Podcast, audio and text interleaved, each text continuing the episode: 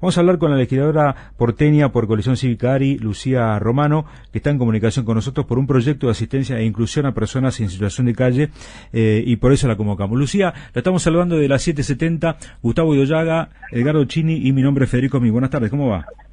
Hola Federico, ¿cómo estás? Muy buenas tardes. Gracias por atendernos y esperarnos, legisladora. Por ¿eh? favor, gracias a ustedes. Bueno, eh, ¿me cuenta un poquito sobre este proyecto? Sí, mira, te cuento. Este es un proyecto que yo presenté ni bien comenzada mi, mi función de legisladora, yo en diciembre de 2019, en el 2020.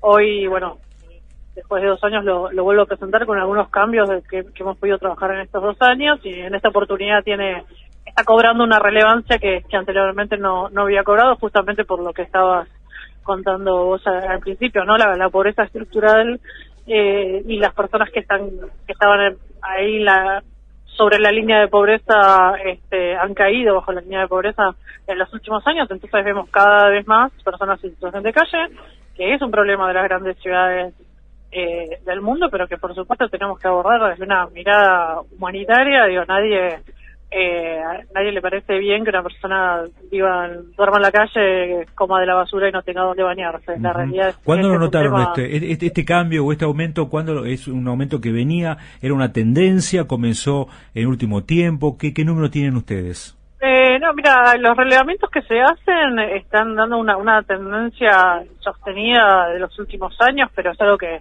a partir del 2003 se, se comenzó a ver eh, con más frecuencia en la ciudad, personas en situación de calle, por la crisis del 2001, perdón, eh, 2002, y después esto, digamos, hubo periodos de, de, la que la, obviamente que va, ¿no?, acompañado de, la, de, los ciclos económicos del país, independientemente de un 40% que es un porcentaje altísimo de personas en situación de calle con problemas de salud mental y adicciones, que es otro tema que va muy relacionado. Mm.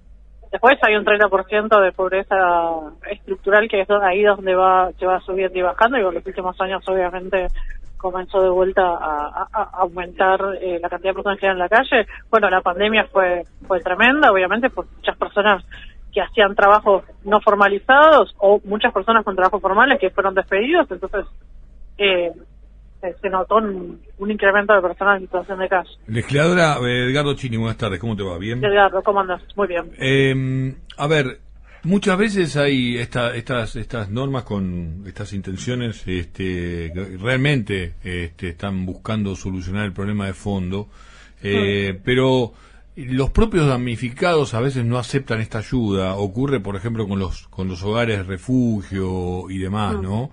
Vos hablabas incluso que un alto porcentaje está en situaciones donde además tiene una inestabilidad psicológica, digamos, por decirlo de, alguna manera. Eh, ¿Cuánto se tiene en cuenta en este sentido, en lo que tiene que ver con instrumentar esta iniciativa que vos estás planteando? Bueno, esto se tiene muy en cuenta justamente por eso eh, comentaba que mi mi proyecto hoy está tomando más relevancia porque desde el, Poder Ejecutivo de la ciudad también, a partir de la pandemia, se hizo un cambio fundamental en lo que eran los paradores. Antes el parador, la persona iba a dormir de noche, a la mañana salía y era solamente un lugar para dormir y bañarse.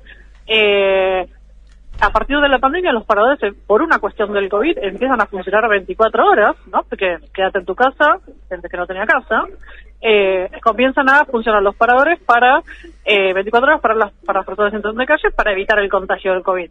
A partir de ahí se empieza a ver que obviamente un trato personalizado de mayor tiempo con las personas, con un equipo interdisciplinario, con una psicóloga, una asistente social, eh, empezar a trabajar en, la, en el caso de cada uno eh, a partir de una cercanía de estar más tiempo en el lugar. Entonces, hoy el gobierno de la ciudad está haciendo obras en varios paradores, uno es el Félix Lora, otro es eh, el que se lo, denomina, se lo denomina Bepo, eh, justamente con a partir de una de una sí de esta experiencia en la pandemia. Entonces déjame perdón que redondea la idea eh, no es lo mismo eh, que el parador sea solamente un lugar para dormir que el parador tenga una inclusión de las personas que puedan hablar con alguien cuál es tu problema si tienes problema de adicciones hacer la derivación correspondiente que eso es lo que plantea el proyecto con con foco en sí. Gustavo te habla. Lucía ¿y de qué presupuesto eh, estamos hablando Mira, las cuestiones presupuestarias todavía no te las no, no, te las puedo decir, no, no, la verdad es que no las tenemos yo desde el legislativo, no tengo todavía esa información. Eh, los proyectos de ley obviamente se articulan con el Poder Ejecutivo porque es el que va a aplicar la política pública.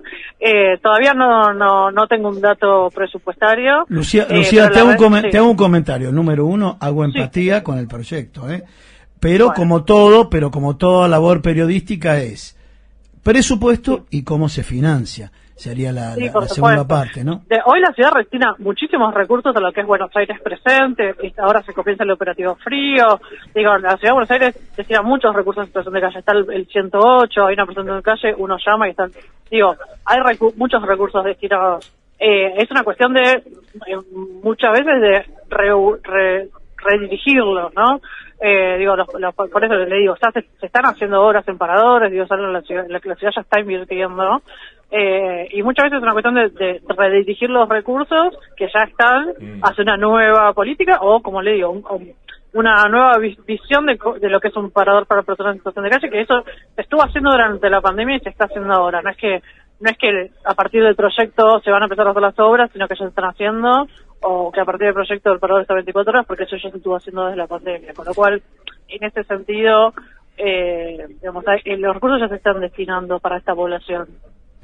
Gracias, Lucía, por esta comunicación con nosotros. Queremos agradecerle y, bueno, sobre todo eh, mantener el tema tan tan tan complicado vigente, ¿no? Que a veces uno medio que se marea con tantas cuestiones y, estas cosas son fundamentales. Gracias, eh, un saludo Muchas gracias, muchísimas gracias. Y por una solo una cosita más. Sí, por, por favor. Con relación al proyecto, eh, el, corazón del proyecto es que en esta en este proceso de inclusión pueda haber una terminalidad educativa y una capacitación en oficios y una conexión con la bolsa de trabajo de la ciudad, porque la intención es que las personas salgan de la calle y puedan eh, generarse sus propios recursos. Gracias, Lucía. Un saludo grande. De nada, hasta luego. Era Lucía Romano, legisladora porteña de la coalición civicaria, a propósito de este proyecto sobre situaciones gente de calle.